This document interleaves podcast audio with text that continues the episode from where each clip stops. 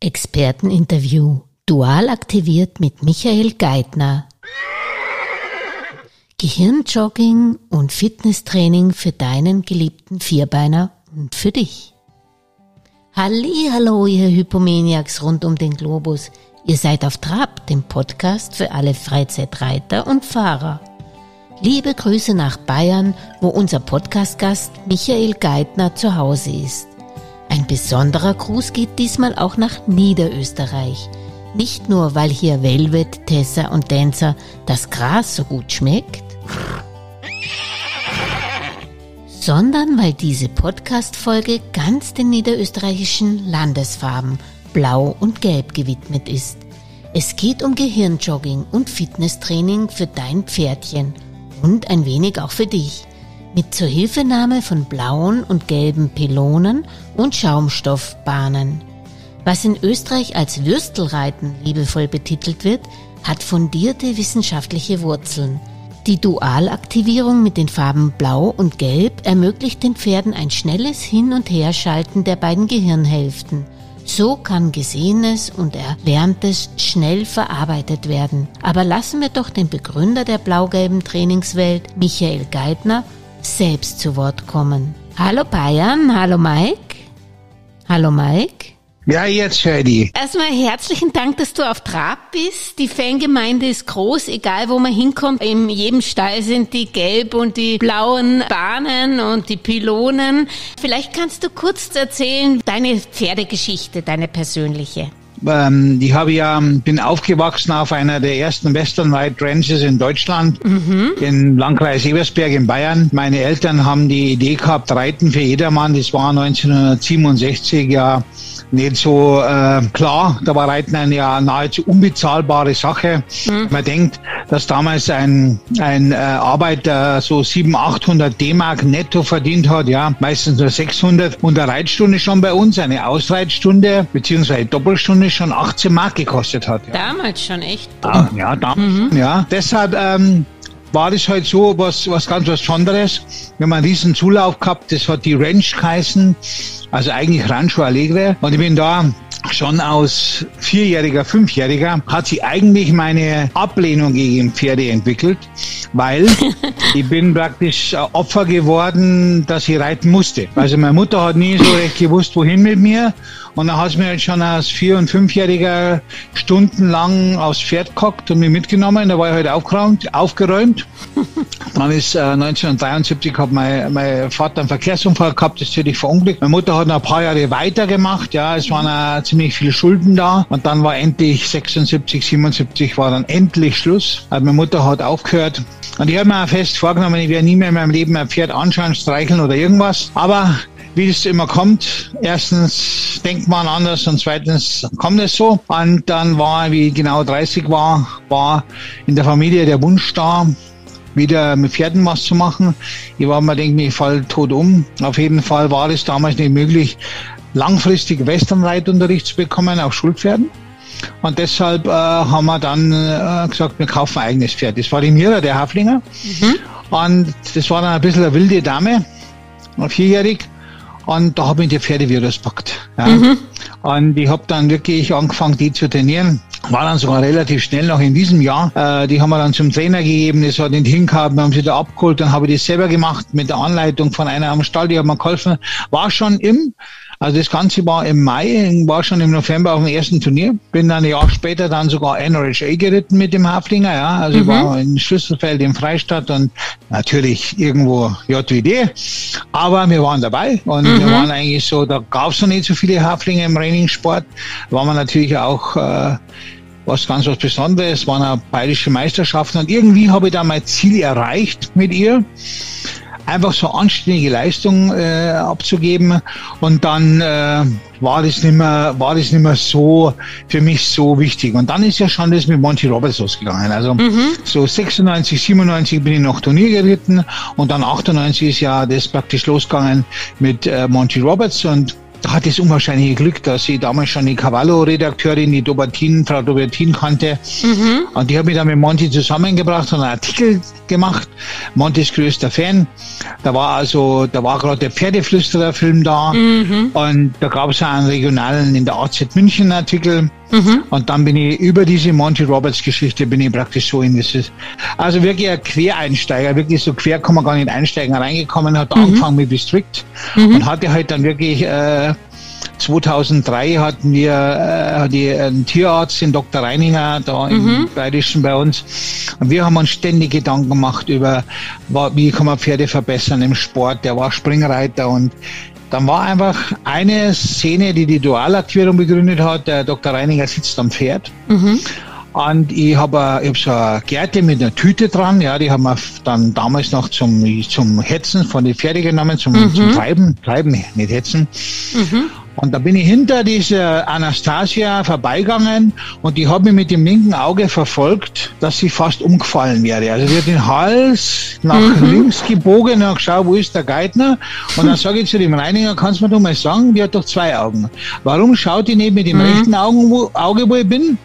Und dann sagt er zu mir, da war mal irgendwas im Studium, aber ist schon lange her. So.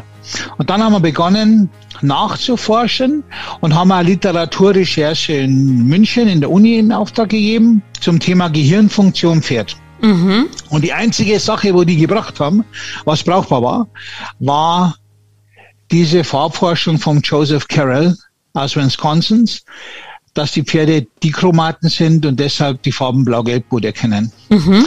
Und dann ist es ganz schnell gegangen. Wir haben äh, wollten Bodenhindernisse haben. Weil mein Reitlehrer zu ihm gesagt hat, zum Dr. Reininger, wenn der Pferd ein bisschen spinnig ist, legt er lange Gasse auf Stangen hin und reitet da durch. Und dann wird's ruhig. Dann haben wir irgendwann mal gesagt, da können wir auch blaugelbe Stangen machen. Und dann haben wir es relativ schnell festgestellt, dass es ziemlich gefährlich ist, ja. Mhm. Wenn die Pferde da drauf treten, gerade bei Gassen, wo sie durchlaufen. Mhm. Dann wurden weiche Materialien gemacht. Und dann kamen natürlich noch die ganzen klassischen äh, Dualaktivierungsparcours, die ja durchwegs an den klassischen Hufschlagfiguren angelehnt sind. Ja. ja. Und dann war Dualaktivierung da. Ja. Hat, äh, und davor war aber doch Be Strict. Wie kommst du praktisch von Monty Roberts auf den Titel Be Strict? Du bist wahrscheinlich auch oder ein Kind der 60er Jahren. Wie kommt man zu dem Namen Be Strict? Also im Endeffekt war es ja so, ähm, ich wollte ja, äh, ich wollte dann ja relativ schnell von, von mir abheben, äh, oder was abheben mhm. ist das da. Ich wollte einfach weg von dem, von Monty, von dem Joiner. Und ich habe halt einfach so ein bisschen mit äh, was Eigens mir zusammen gebastelt. Mhm. Und dieses, dieses Bestrict, das war einfach so, das war so, ja, so eine geniale Idee. Ich kann dir nicht mal sagen, wer die gehabt hat. Mhm. Ich könnte jetzt behaupten, ich war's, aber das ist, oftmals sagt jemand sowas, ja. Mhm. Vor allem, wo aber denken, wie ein Pferd herkommt, das weiß ich. Es war nämlich der Michael Stöber, das war ein Cutting-Richter. Mhm. Mit dem war, bin ich befreundet, da war ich aber schon lange nicht mehr gesehen. Der hat gesagt, du musst immer denken wie ein Pferd. Mhm. Und das war der Buchtitel. Und das Erfolg dieses Buches ja. war ja die Botschaft war ganz klar. Wenn du beim Pferd bist, bist du beim Pferd. Pass auf. Aber die Kinderbuchautorin, die meine Ghostwriterin war, mhm. ich habe ja immer Ghostwriter, weil ich bin ja hochgradiger Legastheniker, ist kein Scheiß, ja. ja. ich kann keinen richtigen Satz schreiben. Aber die war Kinderbuchautorin. Mhm. Und ich habe zu ihr gesagt, Kirstin, schreib das Buch so, dass es jeder Depp versteht. Mhm. Nicht falsch verstehen, ja. aber und die hat es gemacht. Und es war ein Buch oder ist ein Buch, das kannst du in einem Sitz durchlesen und dann hast du mal so die Grundlagen verstanden. Mhm. Sicherlich haben sie im Laufe der Zeit Sachen verändert, weil man mehr weiß heute, aber die Basic, das Pferd soll aufpassen, ja. Du, du, du musst einfach äh, präsent sein, die war einfach in dem Buch verankert. Und es ist ja dann äh, eines mit eines der bestverkauften Pferdebücher äh, in Deutschland und vielleicht in Österreich, mhm. ich weiß nicht genau mhm. geworden. Und das war lange Jahre meine, so bin ich durch die Lande getourt. Mhm. Hab zu dieser Zeit nur schwierige Pferde gehabt, ja. Also ich war bekannt als Problempferdetrainer, verladen, mhm. schwierige Pferde war mein Hauptgeschäft, ja. Und das hat dann irgendwann die Dualaktivierung an die Wand gedrückt. Mhm. Also es ist so, dass äh, vom heutigen Bestrick-Konzept ist einfach noch dieses, wenn du beim Pferd bist, bist du beim Pferd und äh, das ist noch über. Ja, mhm. Das steht heute noch. Und trotzdem wird das Buch noch gut verkauft, obwohl es schon eigentlich ein bisschen älter ist. Ja, das macht ja nichts, aber irgendwie bauen die ja auf. Dann hast du das duale Aktivierung gemacht und dann bist du mit diesem Equikinetik gekommen. Vielleicht kannst du nochmal den Schritt vom duale Aktivierung zu Equikinetik beschreiben. Gerne die Equikinetik und jetzt ist ein ganz wichtiger Punkt. Mhm. Du kannst Du brauchst im Leben, du kannst, es gibt so viele Bücher, wie hat man Erfolg und hin und her. Da stehen Sachen drin, die wo jeder weiß. Fleißig sein, Erfolg ist Anzahl der Versuche. Was du nicht vergessen darfst im Leben, du brauchst immer ein bisschen Glück. Mhm. Am richtigen Ort, mit den richtigen Leuten deine Ohren aussperren. Mhm. Und Equigenetik war eine Sache mit dem Herrn Eberhard Weiß. Das ist einer, ein alter Militärausbilder in Deutschland, sehr wirklich, er heißt ihn nur Weiß, sondern ist auch sehr weise, habe die Ehre gehabt, in der Schweiz gemeinsam einen Lehrgang zu machen. Mhm. Und da sind wir im Auto gefahren und der Herr Weiß, der lebt noch so ein bisschen, äh, wir haben mal einen Talk mit ihm gemacht im Wohnzimmer bei ihm und da hat einer gesagt, geil, wo habt ihr die Kulisse her, die Filmkulisse? Nein, das war bei ihm im Wohnzimmer. Also der lebt auch so im 18. Jahrhundert. Ja. Und dann sage ich zu ihm, weil die immer die, die Bilder, die Stiche da an der Wand, wo die Pferde so unwahrscheinliche Muskeln haben und so kleine Köpfe. Dann mhm. sage ich, Herr Weiß, ist es eigentlich wahr so? Haben die so ausgeschaut? Oder ist es so wie Comic? Er sagt dann, nein, nein, die haben schon so ausgesehen. Dann sage ich, okay, und wie hat man das damals gemacht? Ja, Piaf in den Pilan. Ja, sage ich, okay, das hilft mir jetzt aber nichts. Dann sagt er, ja, warum? Dann sage ich, ich habe Freizeitreiter, Herr Weiß, die haben Isländer, die haben, die haben Nordiker, die haben äh, Haflinger. Mit Piaf und Piran, da sind wir da so weit wie weg wie der Mars von der Erde. Dann sagt er, dann nehmen Sie halt, launchieren Sie halt in der 8 Meter Wolte, Sie haben doch diese Dinger da. Die Gassen. ja. Ja, und hat er mal das erklärt, dass man früher in Stellung lanciert hat, in der 8 Meter Wolte, im 10 Meter Picadero, also im Viereck, mhm. und dass es die Muskeln aufbaut. Und ich habe mir gedacht, war einfach da. Ja. Und jetzt spielen wieder die Österreicher eine große Rolle. Ja. Mhm. Ich habe dann äh, äh, wirklich einen, eine, ein paar Tage später habe ich einen Lehrgang hier gehabt.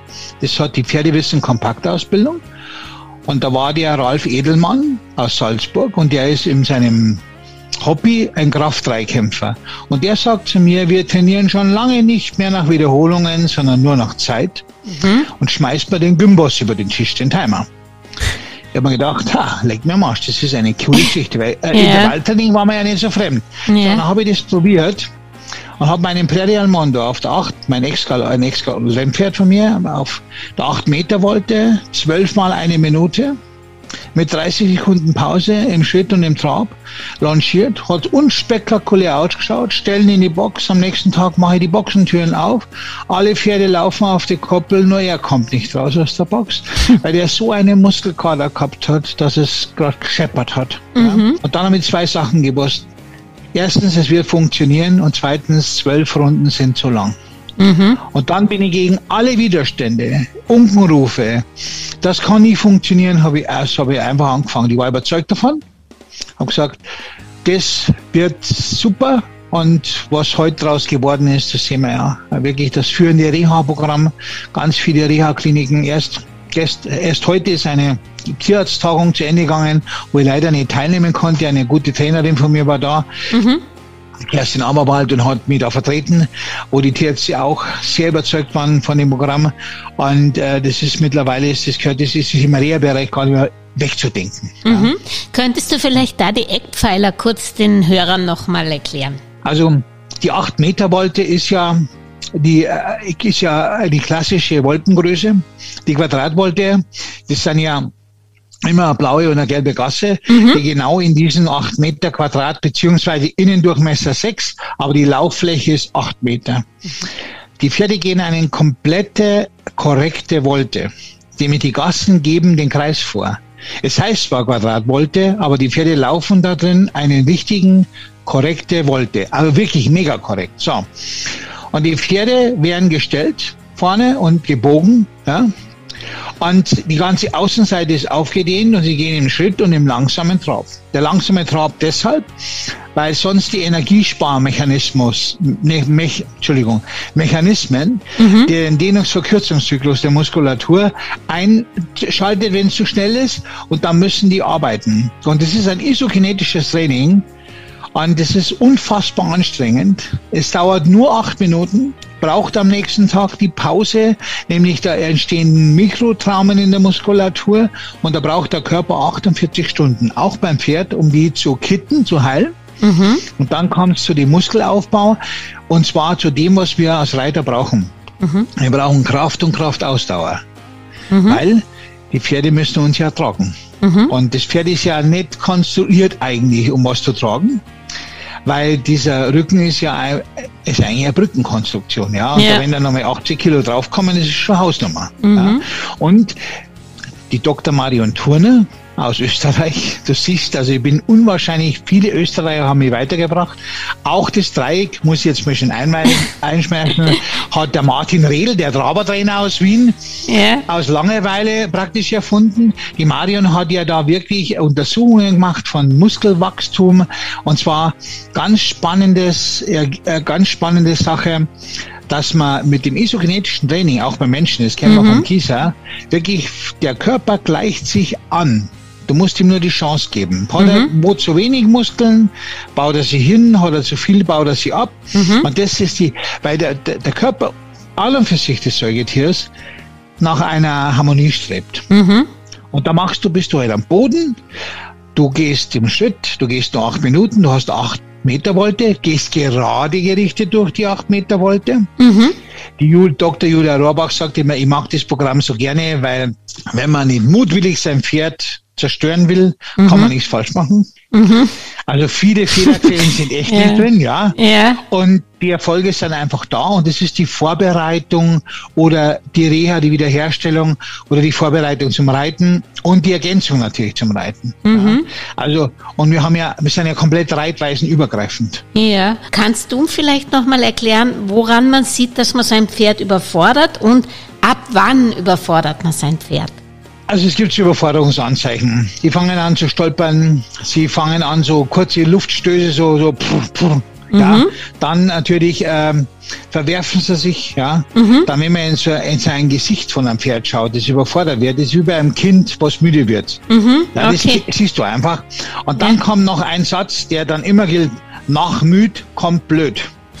das heißt, wenn dann der Mensch noch nicht reagiert, ja. kann ich dann fangen sie wirklich einmal zu spinnen. Mhm. Und mit dem Zeitsystem hast du mit, mit, mit, der, mit der Regulierung über, über das Zeitsystem, mhm. musst du eines muss man bedenken. Das Pferd kommt in die Halle, egal was du machst, Dressur, Springen, Dualaktivierung, weiß, es dauert sechs mal drei Minuten, nicht länger. Mhm. Und kann, kann sich einteilen und braucht keine Reserven aufheben. Mhm. Wenn du ein Beispiel, dass die Hörer das verstehen. Der Pferd wird in einer normalen Reitstunde 45 Minuten geritten. Mhm. Der Reitlehrer sagt, so lassen wir das heute nicht stehen, geh runter, ich steig auf und der diskutiert mit dem Haflinger nochmal eine halbe Stunde. Mhm. Dann schaut der Haflinger auf die Uhr und sagt, okay, worst case, Stunde 15. Nächstes Mal fangen wir mal langsamer an. Weißt du, was ich meine? Mhm. Die Pferde geben, nehmen sie immer mehr Reserven für ein für später. Falle des Falles, ja. ja.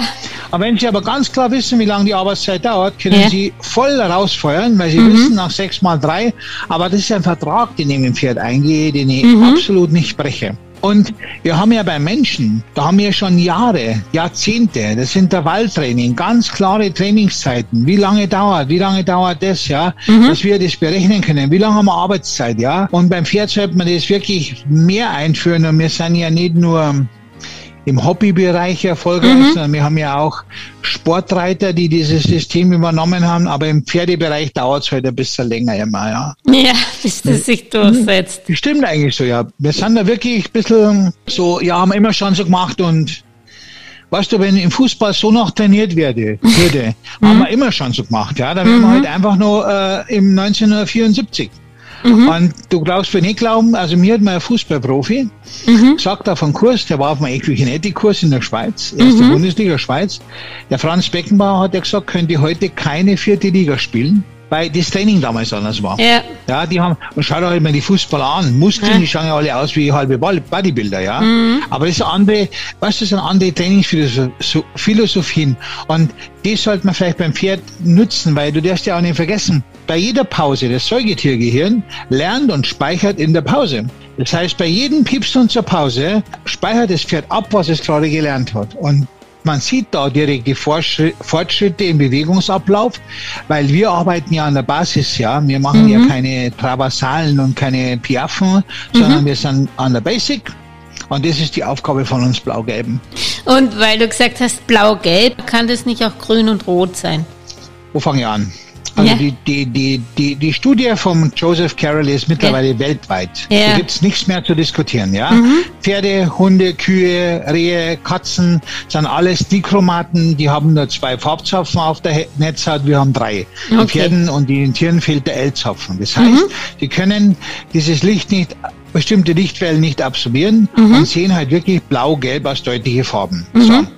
Die Dr. Schürk Pfeiffer hat Gehirnstrommessungen gemacht, nicht in einer Studie, sondern nur privat.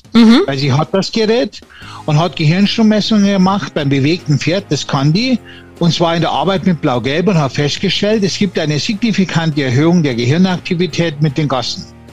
Das haben wir schon immer vermutet und gespürt in der empirischen Wissenschaft, ja, aber da haben wir praktisch die Bestätigung bekommen. Nimmst du jetzt zum Beispiel rosa und grüne Gassen, dann unterscheiden die Pferde die rosa und grünen Gassen natürlich, weil rosa hat eine bestimmte Graustufe und grün hat eine bestimmte Graustufe. Aber diese Farbknallwirkung, blau und gelb hast du nicht und die ist nicht zu unterschätzen. Und wenn ich dann schon Gassen kaufe, dann kann ich mir es doch kaufen in Farben, wo es die Pferde sehen. Sehen, Ja, ja. weil es einfach sonst ist ja Schmarrn. Ja? Ja. Aber natürlich gibt es auch Hersteller, die sagen, okay, die Leute wollen halt vielleicht Pinke haben oder es gibt ja viele, die sagen, ja, ich glaube das nicht so ganz und hin und her und haben halt die anderen Farben. Aber man muss ja dazu ausholen, vielleicht die Hörer, für die Hörer ist es mit Sicherheit interessant. Warum hat die Natur das gemacht? Ja, ganz einfach, weil das Farbsehen des Menschen geht aufs Konto von Konturen sehen.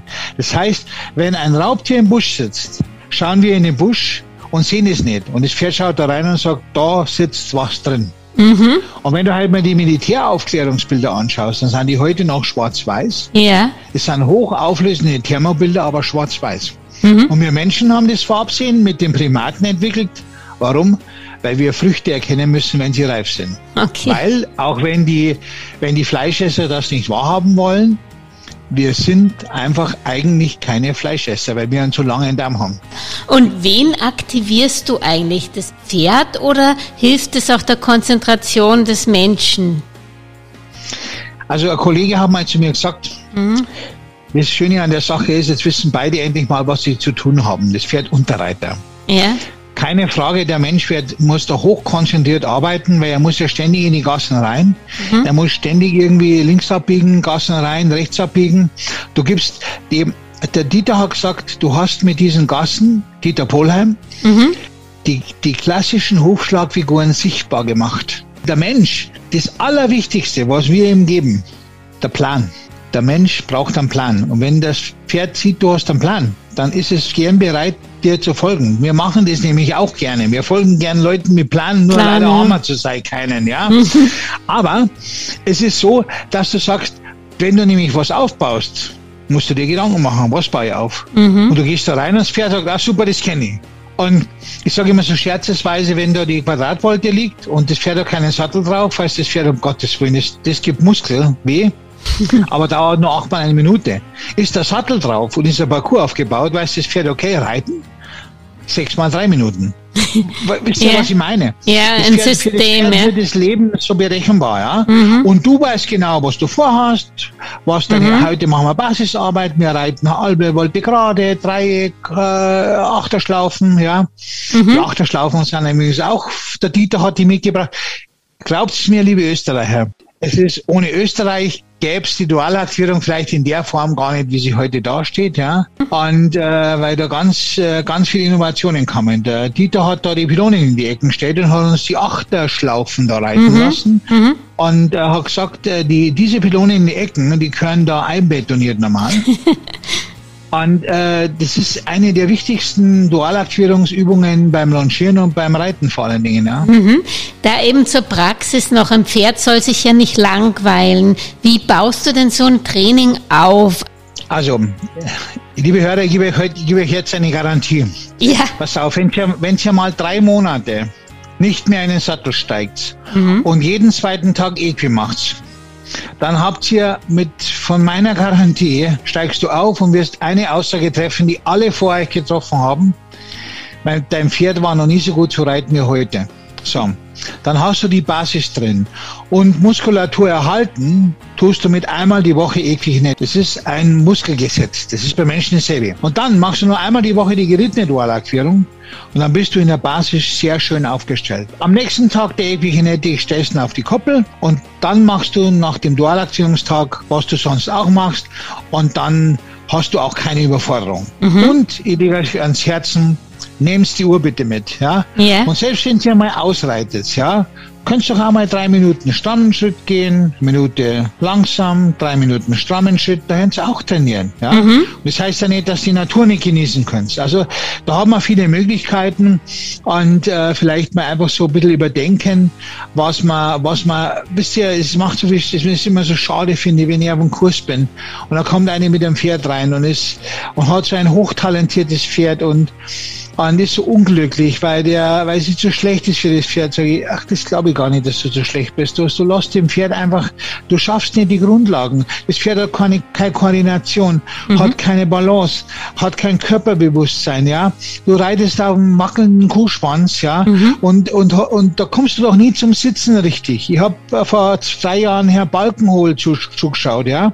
Und der hat in eineinhalb Stunden Vortrag nur über Balance, Koordination, über, über, über Körperbewusstsein und über Eigenhaltung gesprochen vom Pferd und hat kein einziges Mal da oben einen Reiter kritisiert, also oder korrigiert. Das war für mich ein ganz großes Erlebnis, ja. Mhm. Und du sagst eben erstmal nur Kinetik, bis mal so das Pferd die gewisse Muskulatur hat und dann kann man mit der dualen Aktivierung anfangen und dann genau. kann man sich praktisch auf die Reiterei konzentrieren. Genau. Okay. Und ich weiß, dass es hart ist, ja, mhm. die Veranstaltung, wenn du sagst, drei Monate reiten, mhm. dann hocken da 80 Damen und dann fallen 40 Kinnladen nach unten. aber ich weiß, es ist vielleicht mal hart, aber denkt mal einfach, das Pferd ist euer Heiligtum. Ne? Mhm. Also man hat eine Umfrage gemacht vor, vor ein paar Jahren in England. 92 Prozent der Frauen haben gesagt, sie würden eher den Mann rausschmeißen, wie das Pferd hergeben. Ja.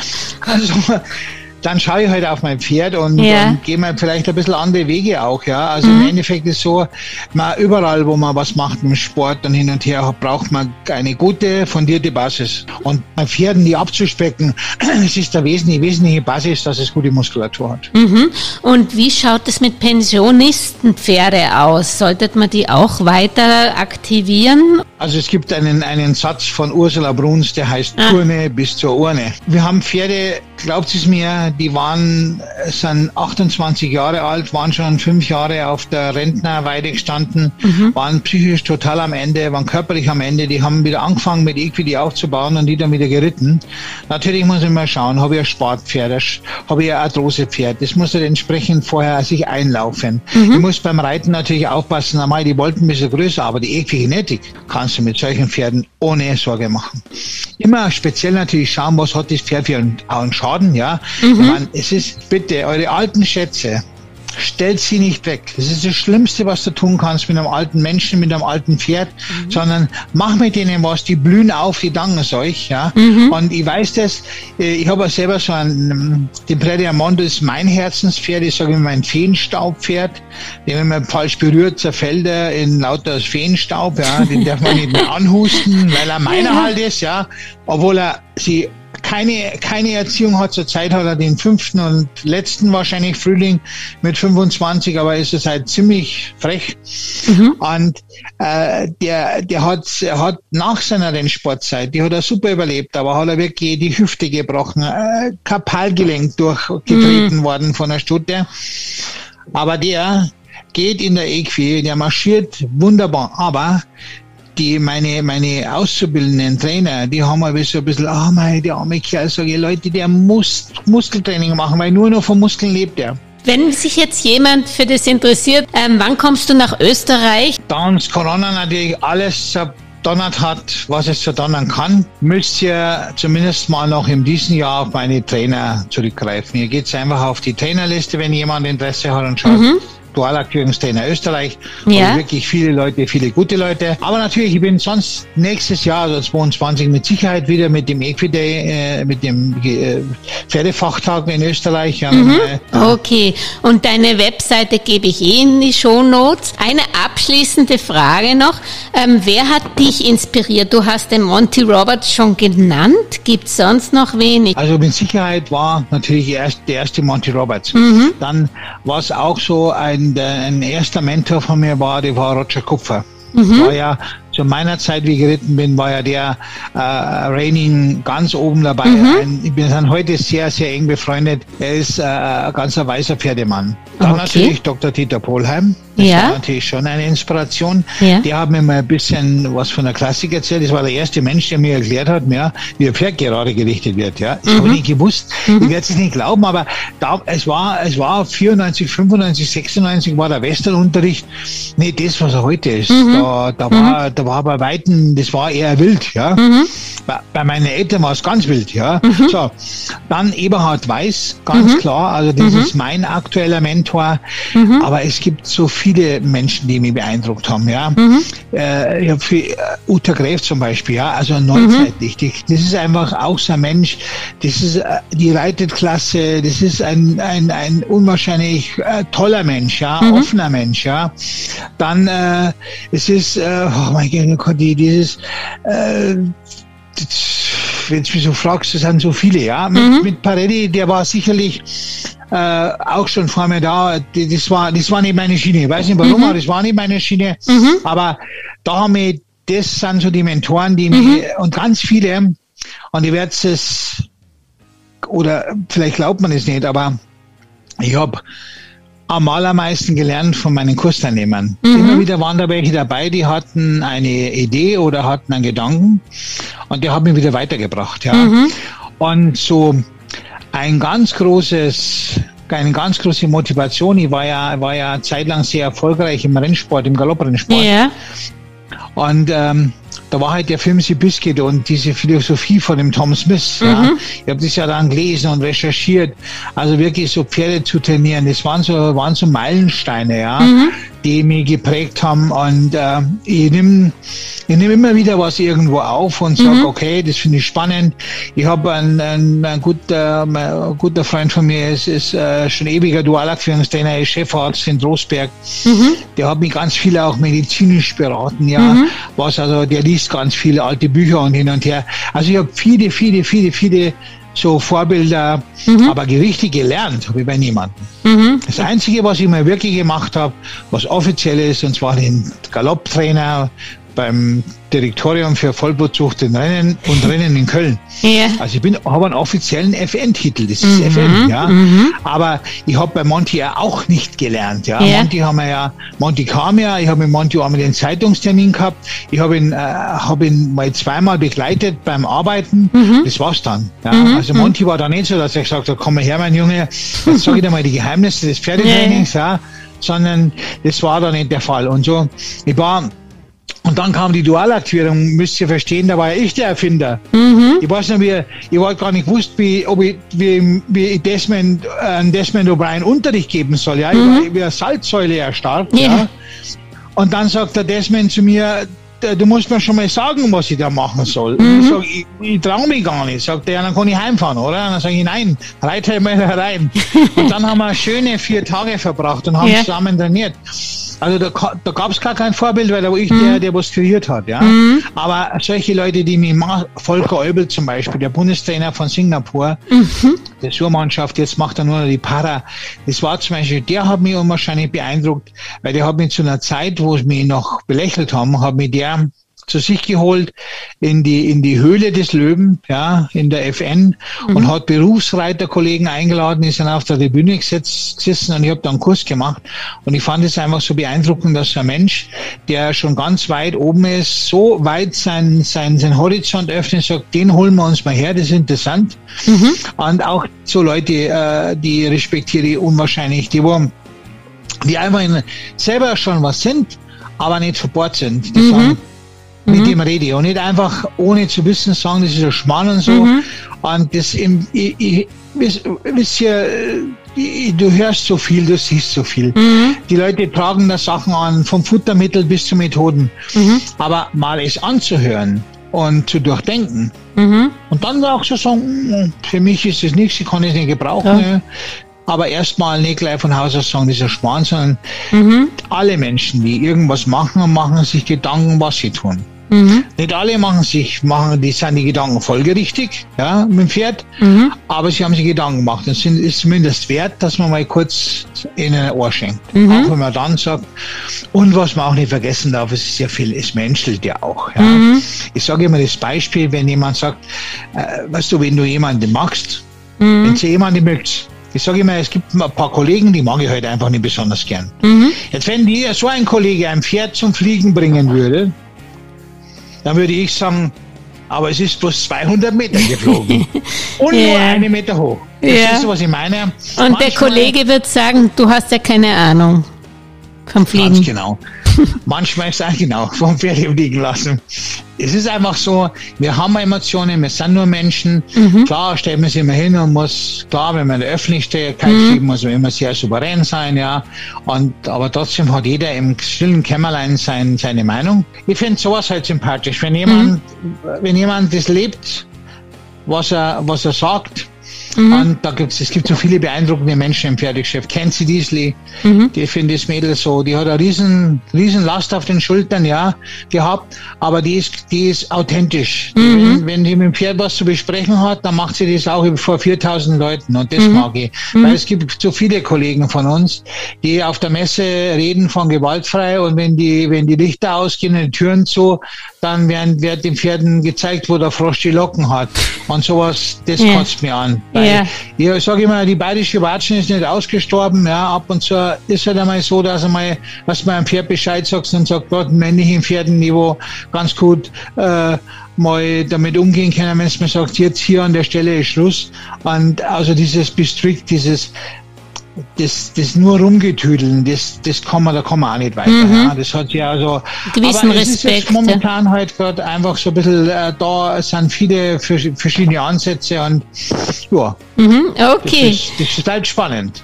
Dann sage ich danke, Mike. Also das nehme ich jetzt und die Hörer noch mit. Man sollte sich alles anhören und nicht verbohrt eben irgendeine Lehre verfolgen. Und wir freuen uns natürlich, wenn du dann wieder nach Österreich kommst. Ja, ich freue mich auch. Vor allem in Österreich ist ja lustig, da sind wir ja die Würstelreiter.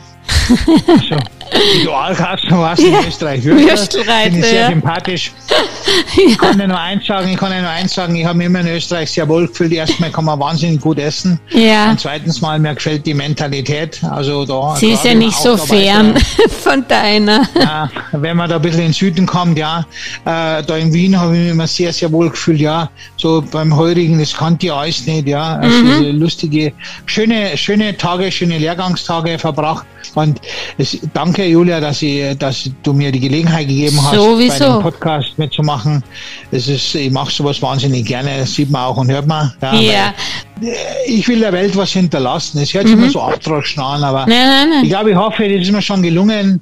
Und was ich so, ich finde einfach so wahnsinnig, wenn, wenn nach 200, 300 Jahren nur irgendjemand von einem Rachinier redet und den immer wieder zitiert. Vielleicht gelingt man das auch mal, dass man mal sagt, in 100 Jahren da, da war der Geithner mal da und hat das Blau-Gelbe gemacht. Das ist doch schön. Ich ja. werde es wahrscheinlich nicht mehr mitkriegen, aber meine Enkelkinder natürlich, ja, meine Kinder und das ist schon ein, das ist ein toller Gedanke. Der macht mir, der macht was warm. Der motiviert dich. Na, dann wünsche ich dir Total. toi, toi, toi und schauen wir mal in 100 danke. Jahren. Ja, genau. Schönen okay, Abend noch. Danke. Und danke, dass du dir Zeit genommen hast. Gerne, gerne, gerne und jederzeit wieder. Ciao. Ciao.